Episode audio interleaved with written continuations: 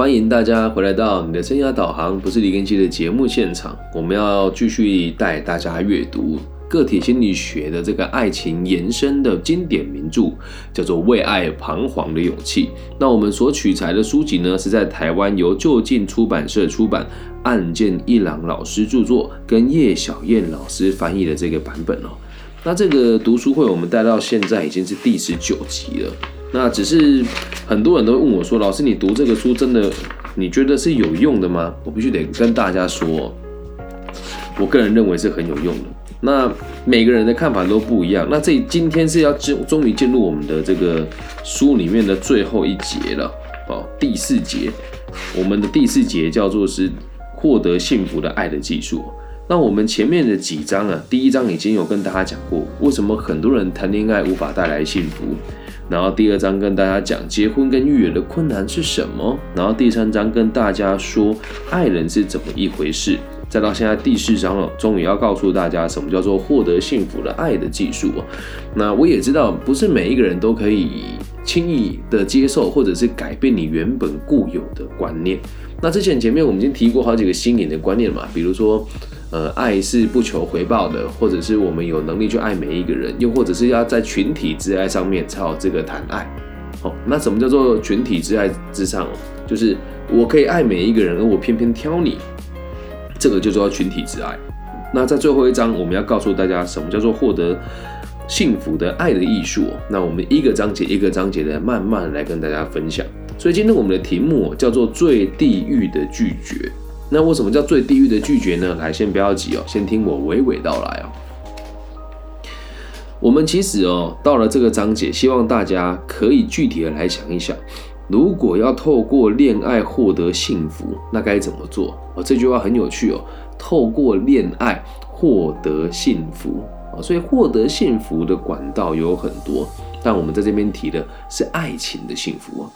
那我们在前面几章已经有思考过，为什么两个人的爱情到最后会很困难，也看过各式各样的问题。那可以预想，各位一定会认为啊，那爱情不就是这样子吗？只要把上面的问题点全部推翻就好了嘛？然而，真的是这样吗？当双方的关系出现问题的时候，是不是只要排除问题，关系就会变好呢？那倒未必啊，因为去除了问题以后哦。如果对彼此该建立什么样子的关系没有明确的答案跟概念，那一个问题才刚解决，其他的问题又会马上跳出来。所以在谈恋爱，你不要去想着说什么我要一直解决你跟他的问题啊，你你我要一直去解决我跟我的爱人的问题，没有这回事啊。解决问题是短效的，这就是很典型的治标不治本。所以网络上啊，因为为了做这个爱情系列的读书会啊，我也会去买别人的课程啊，去听听别人怎么想啊。很多人都说什么女友发脾气怎么办啊，或者是女友无理取闹怎么办啊？然后又或者是我喜欢女生，我喜欢的女生不理我怎么办？这些问题啊，如果解决了也是短效的啊。那我们更应该去理解的事情是，你要跟对方维持什么样子的关系？这这个观念哦，其实可以运用在各种不同的人际关系当中。那再回到书里面来哦，因此啊，我们思考我们应该迈向的目标，之前在第三章的时候就有跟大家说明过，爱到底是什么，以及真正的爱就是摆脱自我中心，完全为对方付出，来建立互相共鸣的关系。啊，这听起来大家会觉得有点困难了。什么叫做摆脱自我中心？你不能因为对方爱你，你才爱他；你也不能因为别人追你，你才爱他。这些想法都是错的。但是很遗憾的是，在我们现行的制度里面，大家都会认为这样很正常。比如说，我那天在搭高铁的时候啊，听到个女孩子，他跟他旁边的女生说：“还有那个谁呢，很贱呢。”我就说我不喜欢他，死缠烂打。然后另外说：“啊，所以呢，所以呢？”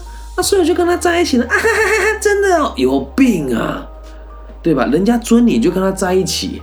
他说我我也是很挑了，没有你没有很挑，就挑一个给最多钱的，跟挑一个奴性最重的。那这个就是以自我为中心嘛。然后我又听他还讲哦，我说他的另外女生问他说：“那你跟他在一起多久了？”他说：“哦，其实也没有很久，大概四个月嘛。”哦，可是我真的很受不了他妈妈。然后那位问他说：“为什么？为什么？”他就说：“他妈妈很扯哎，竟然跟他儿子说，哦，你现在陪你女朋友去喊狗的时间都比你回家还要多。”然后那女就讲说：“我真的很受不了这种婆婆，很夸张哎，我出去玩跟她有什么关系？一切都以自我为中心，她没有去想过。”她的男朋友或许没有那么有钱，要一直负担她陪她去韩国。她没有想过，或许她的妈妈也很爱她的孩子，她不能接受她的孩子赚了钱之后不给她妈妈，然后陪她去韩国玩。那这个就真的就是完全没有摆脱自我为中心的概念哦。所以你要记得哦，爱就是要完全为对方付出跟给予所建立的共鸣关系。所以当我看着他们三个的时候，我就心里面就有个声音了：哎，这三个。一定是很常劈腿的，或是很常被劈腿的啦。然后这个爱说话的这个女孩子，一定一定是三天两头来换男朋友，然后一个比一个还要有钱，然后目的都是什么钱呢？她真的爱他吗？我倒不认为啊。所以，如同书里面一开始所说的，爱的问题是能力的问题，更进一步来论述的话是技术的问题。扯吧，爱是一门技术，但不要急着把。你的直播或是节目关掉，因为如果你有一直从前面听到现在，你会听懂那个脉络。那如果听不懂没有关系，你在哪一集之间加起来就去往下听，你也都是听得懂的。那我们现在来到了书里面的最后一章哦。作者说他想要根据目前为止所提供过的所有的内容，具体论就该如何呵护维系两人的关系。那任何人只要你了解了这个技术跟方法。爱的经验哦，必定能使人的人生丰富，活得有价值，更能进一步的透过这样子的经验去获得幸福。其实我们在台湾有一个老头叫圣言呐，他都会说：“哎，这个施比受更有福。” 这句话我真的觉得讲的太好了。今天啊。我们一起去一个科技大学演讲，然后有好几个老师哦。然后我觉得我今天讲这句话，可能也让其他老师捏了一把冷汗啊。我说：这个如果我们要做生涯规划，就不能跟学生收钱，因为三四十岁、四五十岁、五六十岁的我们，如果你有能力在社会上生存下来，那你的收入一定还不错，你才有资格去跟别人说我要帮你做生涯规划。可是这一句话，我那时候讲说，像我不收费，可是因为今天老师很多嘛，我就没有讲说，因为他要赚你们的钱，我只有说，如果你们要找这样子的老师，请你透过官方单位来预约我们，我们是不收费的。但我讲完了之后，就是有一个同学偷偷告诉我，他说我刚刚有听到其他的老师，哦，就是也不是今天来的老师，就其他老师说李庚希老师这样会打坏行情，他个人非常不认同。然后我就事事后就是有跟那个老师联系了，我就说，其实我不收钱，也不影响别人做生意呀。那这是什么意思哦？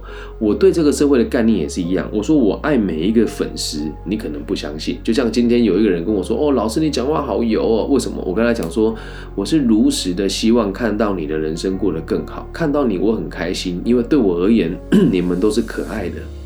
他跟我说我很油，那别人不管他怎么说我了，我就是可以无条件的付出嘛。那这个能力不是只用在于我的学生跟我的粉丝，也可以用在我爱的人身上。这样了解吗？一个真正富足的人，他是有能力去爱每一个人的。所以一定有人会问啊，老师，照你这么说，很多人都没有资格谈恋爱喽？不能讲没有资格，我们必须得这么说，不能讲没有资格，而是如果他能够独立生活，他就可以谈恋爱。你说老师，那学生可以谈恋爱吗？绝对可以，因为你的本分是读书，你的本分是升学，所以如果你把本分尽好了，你的父母亲给你固定的零用钱，你在有限的状况之下，能找到一个女孩子愿意欣赏你，或者找一个男孩子愿意用你们两个有限的资源一起学习的话，那这么问题不就结束了吗？所以这跟金钱没有关系，而是对于你个人生活的价值啊。所以，既然下个章节，我们要让大家去想一想，恋爱的关系是从什么时候开始的？曾经呢，有人问我，跟我商量说：“哎，老师，请问一下，什么时候表白比较好？”举例来说，有人会这样，有人这样子问我，我打算简单一点，就说我喜欢你就好了，你觉得怎么样？哦，这种直男很常做的事情嘛。那如果人家这样问我的话，我会这么回答他。感觉上，对方很可能会回你一句“哦，这样哦”，然后就没有了。你要不要试试看，明确的说出你希望对方怎么做？哦，哇，这一招我以前把妹的时候很常用哦。先讲哦，这米这里面书里面的今天的技术是告诉我们如何去用对的方法爱人家。但以前我在大学的时候，我只有想说要用有效率的方法去取得跟别人亲密的机会，但逻辑上都是一样。我喜欢你，跟我想要跟你一清方泽，还有说我很喜欢你，我希望怎么跟你相处相处，以及。我希望今天晚上我们做一些什么事，哪一个成功率比较高？我相信大家心里面都有答案。那如果问到为什么我喜欢你的这一种说法会达不到效果的话，是因为就算你试着向对方表达心意，那确实也是你内心的一番表白与陈述，但是其中并没有包括针对对方的任何主张，所以这个说法很自私啊。就像我听到别人跟我说“李根新，我喜欢你”的这句话的时候，我总不可能就说“这么刚好，我也喜欢你”。哎，这个几率太低了呀，这几率真的太低了。所以通常人的反应都是“哦，是哦，哎，我没想过哦，然后呢？”对啊，所以很多人会认为自己哦，即使不用表示清楚，我想对方也能够察觉到我希望你怎么做的人，他就会采取这种方式。所以很奇怪哦，很多人都以为告白是跟他讲说“我喜欢你”，干嘛？偶像剧啊，这不会成立的。事实上哦，不是只有爱的告白哦。当我们试图为两个人或是两个人以上的群体提出任何关系的主张的时候，如果我我们不单刀直入跟对方讲我们的目标的话，往往是达不到效果的。书里面举个例子也蛮妙的，他说有人跟你讲说。我觉得今天啊，今天有点热啊。他如果这么说的时候，很有可能不是只要你单纯说哦，希望明天天气好一点，而是会希望你说，因为天气很热，你能不能开个窗，或者是你可不可以帮忙开一个空调，是这个意思啊。所以，如果懂得察言观色的人，他会立即明白这句话背后真正的意图，然后他就会开始去做你的期待的事情。哦，再举个例子哦。肚子饿了这个说法也是一样，你跟别人讲说，我我肚子饿了，你为什么不直接跟他讲说，你可以帮我做吃的吗？或者是我们要要不要一起去吃一个饭？如果你没有明确的说出来，那对方怎么会知道你要的是什么呢？你跟他讲我肚子饿了，他可能就会回答你，哦哦是哦，我也是哎，那你也不能因为这样就责怪对方，有什么希望对方做的事情，你就一定要说清楚讲明白，懂吗？这个观念真的很重要，但很多人都觉得爱就是要浪漫呐，然后表白啊，弄个他的氢气球在套房里面啊，然后点蜡烛准备把对方烧死啊，不是这样哎，很幼稚哎。那你又说老师，可是我之前也这样追到女朋友哎，对，所以现在为什么年轻人分手的机会这么高的原因？哎，对，那就是为什么现在离婚的机会这么高的原因呢？大家宁愿在结婚前讨论。花时间去确定我们蜜月去哪里玩，去什么餐厅，一桌吃多少钱，我们试菜买什么房子，父母的遗产怎么花，而他们却不会去问：我希望你跟我怎么相处，我希望你的家人跟我怎么相处，我希望我的家人怎么跟你相处，什么主张都不说，然后就说：哎，我们要去谈恋爱了，这不是很诡异吗？超级诡异的吧？我看这本书，觉得这个作者实在是写的太好了。当然了，就算你开口跟对方讲哦，哦，回到书里面例子说，哎，我可以请你做点吃的吗？那对方也不一定会同意啊，说不定还会冷冷的回你一句，你为什么不自己做？但终究还是值得一问的，懂吗？你不能跟对方讲说，我要跟你在一起，这很奇怪吧？你你当我什么了？所以，呃，一般的表白绝对不是单刀直入说我喜欢你，而是我希望怎么跟你相处。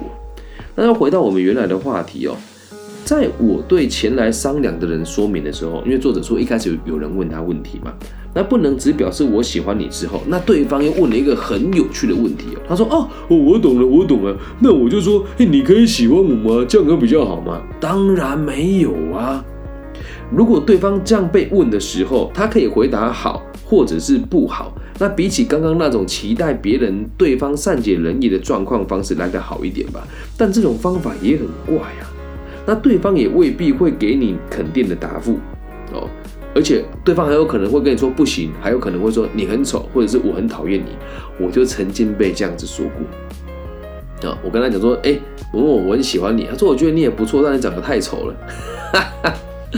我长大之后回想，哎，我先讲啊，这不是不是贬低人家，我看他现在生活，我都会觉得你还好，当初没有选我，因为这个女孩子现在嫁的老公不是太好。我先讲，这不是幸灾乐祸，因为他当时跟我讲说，我觉得你长得太丑这句话，我心里面其实是有声音的。来直播现场的朋友，你真的觉得我长得长到丑这个地步，帮我打个加一，可以吗？你你就觉得我长得丑，你可以帮我打个加一哦。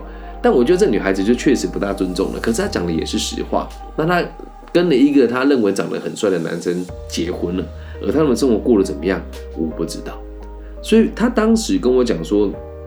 我讨厌你的时候，我心里面也是难过的。可是我的方法可能也不对啊，懂吗？我的方法可能也不对啊。今天我如果跟他讲说，就是我如果我现在遇到欣赏的人，我会说，其实我很欣赏你，然后我也不知道怎么跟你表达。再加上我不认为我们两个有太多的相处的基础，所以只要让你知道我欣赏你的原因，是因为你很善良，你很正直，你很大方，而且你愿意跟我分享你的一切。同时，我看到你身上有很多积极向上的因子。都是我觉得很值得欣赏跟佩服的地方。对，那我跟你表达我对你的喜欢跟对你的欣赏，也希望不要让你觉得不自在。但我想要很诚挚的让你知道，如果你愿意的话，或许我们可以一起吃个饭，或许是一起出去逛逛街，或许是可以花一点时间相处，理解吧？其实啊，说真的，在回到书里面来哦。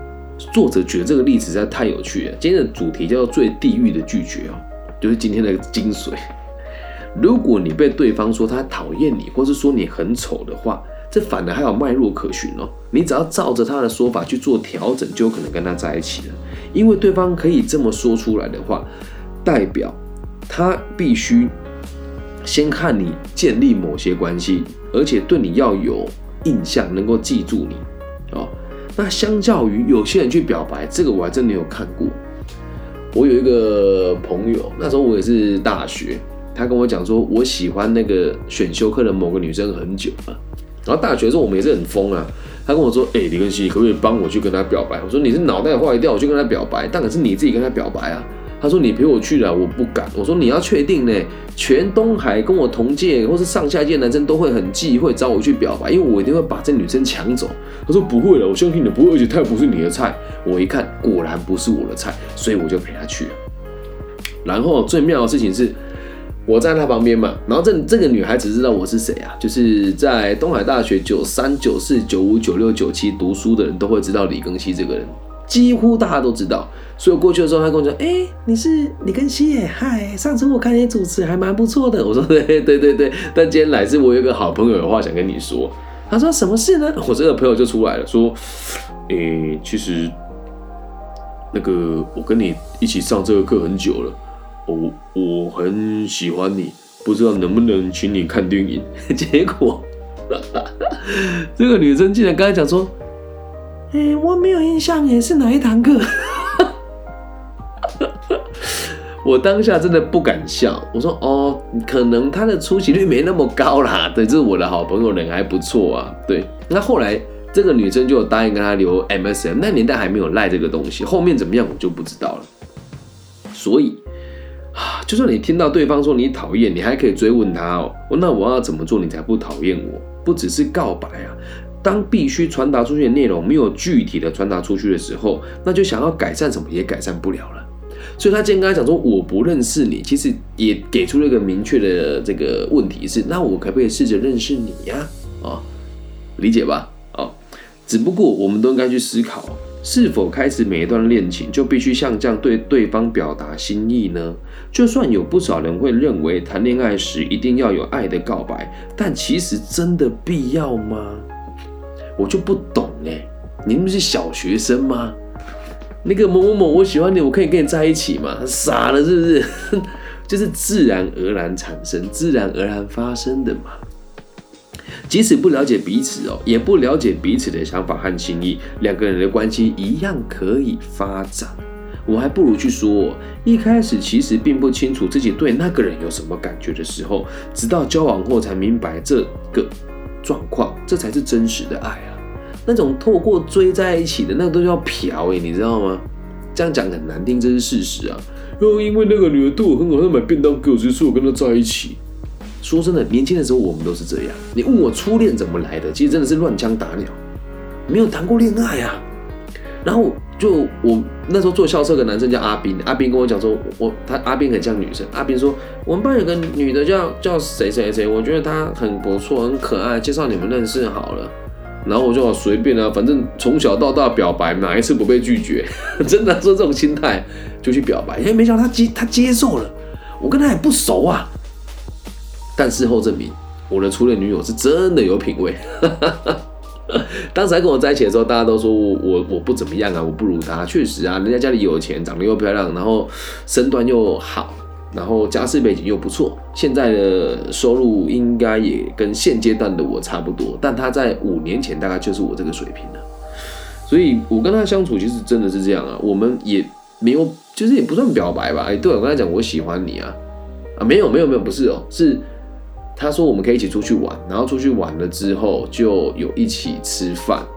然后那时候吃完饭之后，我就冒就想说，反正那时候阿斌跟我讲说，你就讲啊，讲就有机会，然后没差。我说哦好，我就接受。然后就这样，人家说我们在一起，但那时候其实没有。然后直到后来跟他相处，我发现，嗯，这女孩子真的很棒。他会问我说啊，你从彰化来坐车这么远，你早餐有吃吗？我说有啊。他说那你还会饿吗？我说有一点呢。他就会每天早上都帮我买那个校门口的卤肉饭给我吃。然后很善解人意哦，我我在上学的时候都在睡觉，他中午的时候就会给我买一瓶宝矿力水的，然后下午的时候就会再买一瓶梅子绿茶给我喝，然后要晚上回家放学回去家里之前坐校车，我们会一起在门口吃那个门口卖的煎饼果子，很浪漫吧？你说老师你吃软饭，当时没有这个想法，但长大之后回想也真的是吃软饭啊。可是那时候的爱就是很真诚，没有人教我们。可是如果真的要回头去想的话，我个人认为那样子的爱其实是不成熟的，能够了解吗？所以在这样子状况之下，如果你跟他是朋友，或者是你跟他平常有相处的机会，那慢慢慢慢在不知不觉当中就开始发现我们不只是朋友，那气氛开始变得暧昧的时候。渐渐拉近距离，不论是友情或是恋爱哦，只要是人际关系这个状况，基本上就没有太大的差异。所以谈恋爱的时候，依循这个模式就好了，绝对不要特别去跟别人表白啊。有时候表白的人真的很自私哎。我有没有跟大家分享过一个故事？是我还在酷盛城冰淇淋当服务员的时候，有一个胖哥，哇，人好拽，竟然吃冰淇淋给小费，叫我唱唱歌给他听，还跟我说什么这是我人生中的大日子，还带几个。朋友来，都几个都是 A B C，说哦，我们的朋友今天要结婚，所以麻烦你们等下配合一下，多阔气，你知道吗？他手上拿大概一大束玫瑰，有几束我不知道。看到人就给一支玫瑰，然后再给一百块，跟他说，等一下我们朋友的那个女朋友会从前面走过来，然后她她很漂亮，你们就拿这个给她，我们表白的时候你们就帮我拿花给她。然后当时我心中恨得牙痒痒的原因，是因为我在上班，这一百块我并没有赚到，所以我看到这句我就靠，太猖狂了吧！再加上当时我才就是诶刚被我女朋友说我很没出息在卖冰淇淋然后我也不是抱着看戏的心态，心里面就在想说，对，就你最好，就你最棒，对，就只有你家最有钱，结婚就这样表白。我们在当服务员的时候该死，那时候想法是这样，结果说时迟那时快，那女的出现的时候。刚好我事情也忙完，然后他有个朋友就跟我说：“哎，不然那个服务员叫我那个服务员你也一起来吧，你公司事情做完，我也很开心，我就拿了一百块，然后拿了一束玫瑰花，准备拿过去的。结果，当我在远远看的时候，看到大家陆陆续续把玫瑰花拿过去嘛，然后我就想说，我一定要最后拿过去啊，就是我想要在旁边感受一下那种气息。我那时候一开始也觉得很浪漫，结果让我觉得最尴尬的事情是，当我玫瑰花走过去的时候，他们已经已经在讲了。是求婚哦，嫁给他，嫁给他，就全部人开始起哄哇！那现场大概我说没有一百人啊，大概四五十人一定跑不掉。嫁给他，然后我也想说，好都来了嘛，啊，玫瑰花也在他手上，我在旁边这样，嫁给他，嫁给他，然后那女儿就就是这样捂着嘴巴，然后这样很像很感动。我想哦，那我任务完成了，我要回头回去店里面打烊了嘛。然后当我进到店里面的时候，我就听到突然听到呜呜呜的声音哦。我透过那个橱窗往外看，我看到他那一群 A B C 的朋友们摸着那个男生的背，然后那个女的跟他讲说对不起，然后拔腿就跑。我毕生难忘，我当下想笑但不能笑出来。啊，那说真的，这种表白跟这种求婚是最弱智也最幼稚的。所以你要跟我说，哎，老师你都没有情调，我们的朋友每个都这样，所以他们婚姻都不幸福啊。我身边每一对夫妻哦。相处的好的，绝对都没有经历过那种很幼稚的求婚，然后也不会说什么找一群朋友来帮他求婚。哎，结婚是你跟他的事情哎，你身边这群酒肉朋友有几个在你婚后还会跟你联系的？没有啊，懂吗？所以表白绝对不要起哄，也不要说什么我喜欢你，跟我在一起好吗？不要让它顺其自然的发生，才是最高深莫测的表白啊！你说哇，老师这是爱情厚黑学？没有。怎么会这么说呢？我们只是让它自然而然发生，但要让它自然而然发生，方法很多，这样能够了解吗？以上就是这一集全部的内容喽。最地狱的拒绝。那在下一下一个章节跟下一集，我会跟大家讲哦，如何跟对方建立对等的关系，如何去关注对方，在爱情里面还可以做哪些事情，以及在爱情里面最重要的一个小小的技法是什么。那也感谢大家今天的收听。如果你也喜欢我们的节目的话，记得帮我分享、按赞、加订阅，就要记得表白的时候不要刁难人家。好吗？这个最地狱的拒绝，有时候别人也是不自觉的。当有一个陌生人跟你表白的时候，你不要跟他讲你是谁，你可以跟他讲说，我觉得我们两个彼此都很不熟悉，我甚至连你叫什么名字都不知道。那或许我们可以认识彼此多那么一点点。有时候试着去欣赏周遭的每一个人。总比你好过你去表白别人更好，因为你跟别人表白的时候通常是盲目的，而你如果从欣赏的角度出发去看周遭的人，这时候建立起来的感情才会真实，才会真切，才会让你觉得刻在你心底。